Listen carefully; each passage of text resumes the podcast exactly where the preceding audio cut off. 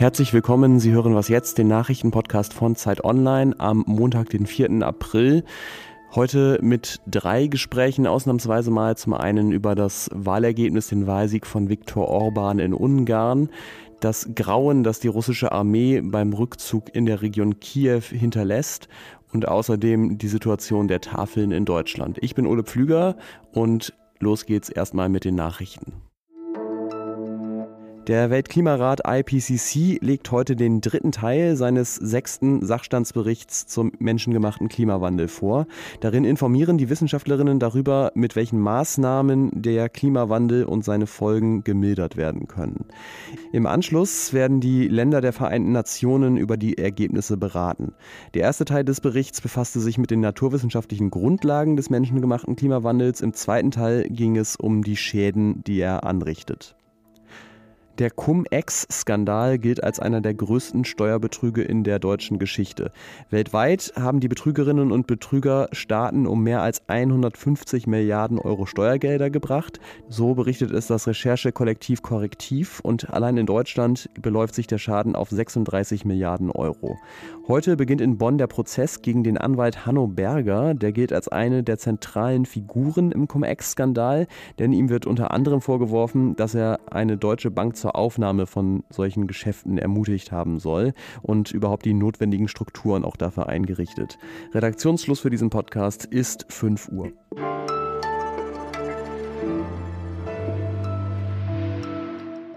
Die Fidesz-Partei von Viktor Orban hat bei den Parlamentswahlen in Ungarn deutlich die absolute Mehrheit gewonnen.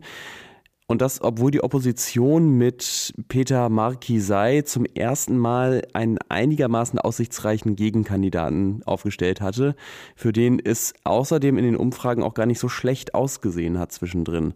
Das heißt allerdings, Orban wird das Land vier weitere Jahre regieren und in den letzten zwölf Jahren, die er das schon getan hat, hat er unter anderem die Unabhängigkeit der Justiz und der Presse beschnitten. Er hat die Rechte von homosexuellen und nicht-binären Menschen eingeschränkt und zuletzt Zuletzt mochte er sich auch nicht klar gegen Wladimir Putin und seinen Angriffskrieg gegen die Ukraine stellen. Wohin steuert Ungarn also jetzt? Ulrich Ladurna ist Europakorrespondent der Zeit und berichtet normalerweise aus Brüssel, aber hat jetzt den Wahlkampf in Ungarn sehr genau verfolgt. Hallo, grüß dich. Hallo.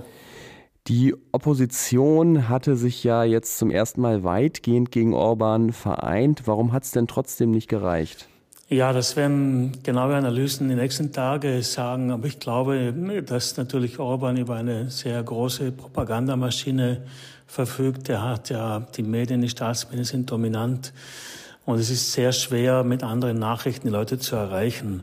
Insofern, ja, die Opposition hat gute Arbeit geleistet, weil es ihr gelungen ist, sich auf einen Kandidaten zu einigen.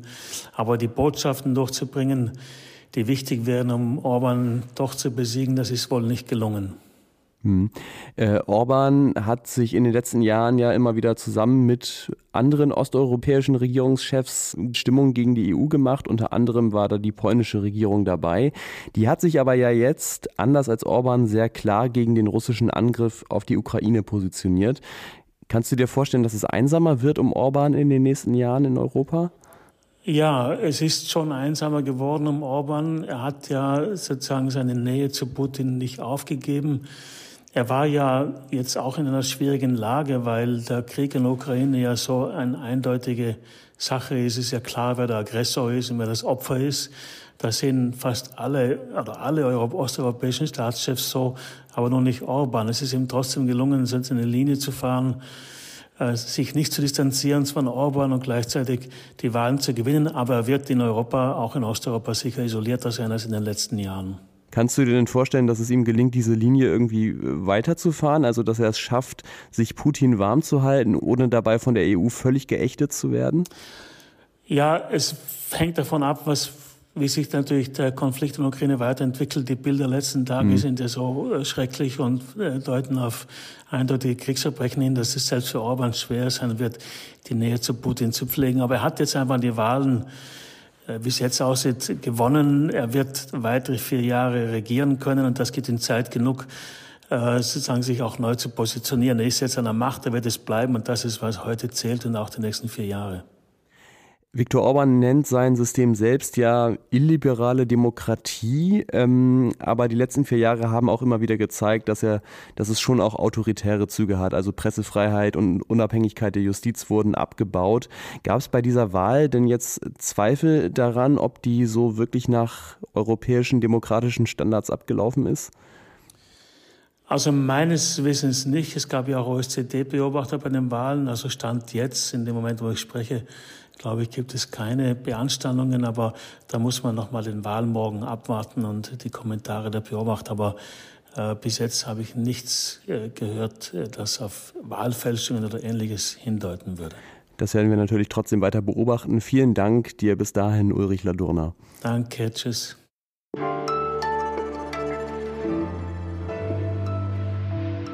Normalerweise, das wissen Sie, ist das hier die Stelle, an der wir die Sendung mit einer leichteren Meldung auflockern. Das scheint mir angesichts der Nachrichten vom Wochenende allerdings heute nicht angebracht. Wir wissen seit einiger Zeit, dass die russische Armee in der Ukraine Kriegsverbrechen begeht. Äh, Bombenangriffe auf Zivilisten wie das Theater in Mariupol, die sind gut dokumentiert. In den letzten Tagen hat sich nun die Armee Russlands aus der Region um Kiew zurückgezogen und damit wurde sichtbar, welches Grauen sie der Zivilbevölkerung dort allem Anschein nach angetan hat. In den Straßen der Stadt Burscha zum Beispiel wurden erschossene Menschen gefunden, zum Teil mit gefesselten Händen und der Bürgermeister sprach auch von Massengräbern. Mein Kollege Jakob von Lindern war am Wochenende am Newsdesk im Einsatz und hat zusammengetragen, was wir bisher wissen. Hallo Jakob. Hallo Ole. Ähm, es ist ja jetzt bekannt schwer, Informationen über Kriegshandlungen, die zum Beispiel in sozialen Medien kursieren, zu verifizieren. Was wissen wir denn schon sicher darüber, was in Butscha geschehen ist? Ja, Details, wie zum Beispiel die Zahlen, dass dort mehr als 300 Tote gefunden worden sein sollen, äh, sind schwer nachzuvollziehen. Aber dass dort Zivilisten getötet wurden, ist klar. Mehrere Nachrichtenagenturen und KorrespondentInnen haben das bestätigt. Es gibt auch Bilder und Videos von JournalistInnen. Und äh, ich will das jetzt hier auch nicht zu explizit beschreiben, aber es sind dann dort Leichen in ziviler Kleidung zu sehen, die in den Straßen liegen. Wie schätzen das denn Expertinnen und Experten ein? Ich habe ja eben schon auch von anderen Kriegsverbrechen gesprochen. Ist das eine lokale grausame Eskalation der Gewalt oder steckt dahinter möglicherweise doch eine Strategie der russischen Führung? Es gibt Expertinnen und Experten, die sagen, dass solche Fälle eben gerade keine Einzelfälle sind, sondern Teil einer Strategie, ein Mittel, um Angst und Schrecken zu verbreiten. Auch mit solchen Bewertungen sollte man natürlich vorsichtig sein. Aber Fakt ist, wie du es auch gesagt hast, dass die Bilder aus Butscha ja nicht die ersten Berichte von mutmaßlichen Kriegsverbrechen russischer Truppen in der Ukraine sind. Die Organisation Human Rights Watch hat zum Beispiel am Sonntag einen Bericht veröffentlicht, in dem sie auch von mehreren Hinrichtungen und einer Vergewaltigung durch Soldaten berichtet. Welche internationalen Reaktionen hat es denn jetzt am Wochenende gegeben auf diese Bilder? Die Erschütterung ist von allen Seiten groß. Bundeskanzler Olaf Scholz, EU-Kommissionspräsidentin von der Leyen und auch andere haben gefordert, dass die Verbrechen unabhängig aufgeklärt werden müssten und dass die Verantwortlichen zur Rechenschaft gezogen werden müssen.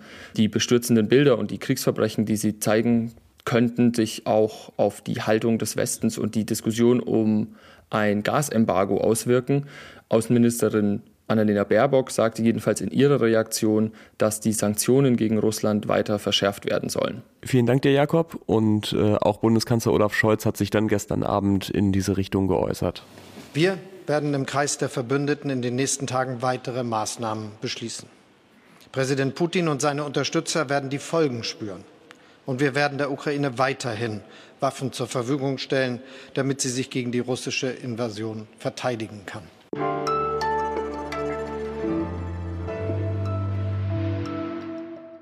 Wenn eine Gesellschaft eine Krise erlebt, dann trifft das immer die Schwachen am stärksten. Das war und ist mit Corona so. Wer ohnehin krank ist, wenig Geld hat und oder kaum Möglichkeiten, sich politisch Gehör zu verschaffen, leidet oft besonders.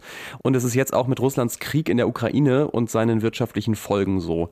Weltweit werden Hungersnöte in ärmeren Ländern befürchtet, weil die Ukraine eine der wichtigsten Getreideproduzenten ist. Aber sogar im reichen Deutschland bekommen zum Beispiel die Tafeln gerade Probleme, die regelmäßig regelmäßig etwa 1,6 Millionen Bedürftige mit Lebensmitteln unterstützen.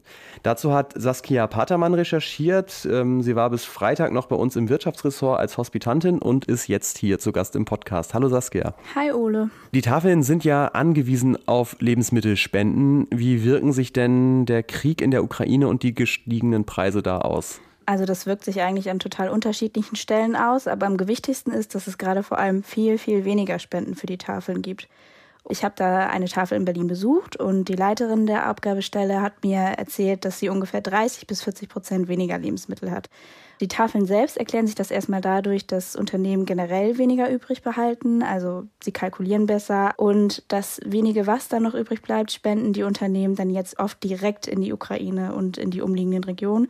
Es gibt aber auch Probleme in der Logistik der Tafeln, vor allem wegen der gestiegenen Spritkosten. Und darüber habe ich auch mit der Gründerin der Tafel gesprochen und die hat mir zum Beispiel erzählt, dass Lieferketten jetzt auch schon unterbrochen sind und Freiwillige in Brandenburg jetzt nicht mehr nach Berlin können, weil sie sich diese Fahrt nicht mehr leisten können und jetzt nur noch in umliegenden Orten Spenden abholen können. Also Probleme an allen Ecken. Ähm, gleichzeitig ist es ja auch noch so, dass bisher mehr als 300.000 Geflüchtete aus der Ukraine in Deutschland angekommen sind, die ja sicher nicht alle, aber doch ähm, teilweise auch bedürftig sind, oder? Ja, genau. Und die kommen zum Teil auch schon bei den Tafeln an. In der Tafel, in der ich war, ist jetzt auch schon eine ukrainische Familie mit in der Schlange am Freitag. Die besteht aus zwei Frauen und zwei Kindern. Aber soweit ich das verstanden habe, läuft das relativ unbürokratisch ab. Geflüchtete Personen aus der Ukraine müssen ihre Bedürftigkeit nicht nachweisen, sondern einfach ihren Pass oder ihren Ausweis vorzeigen und dann bekommen sie Lebensmittel von der Tafel. Du schreibst in deinem Text, das fand ich ganz interessant auch, dass gerade auch Missverständnisse darüber, was die Tafeln tun und was nicht, da manchmal für Probleme sorgen. Kannst du ein Beispiel dafür geben? Wie du schon gesagt hast, geben die Tafeln ja vor allem gespendete Lebensmittel aus und ein Großteil davon kommt von Supermärkten, die ja oft Sachen abgeben, deren Mindesthaltbarkeitsdatum gerade überschritten wurde. Die sind aber per se nicht schlecht und die kann man eigentlich ohne Bedenken genießen. Da beobachten die Tafeln, dass Menschen, die nicht aus Deutschland kommen, da wohl manchmal ein paar Berührungsängste hätten. Und ähm, es gibt aber auch so ein paar Missverständnisse für das Modell der Tafeln an sich.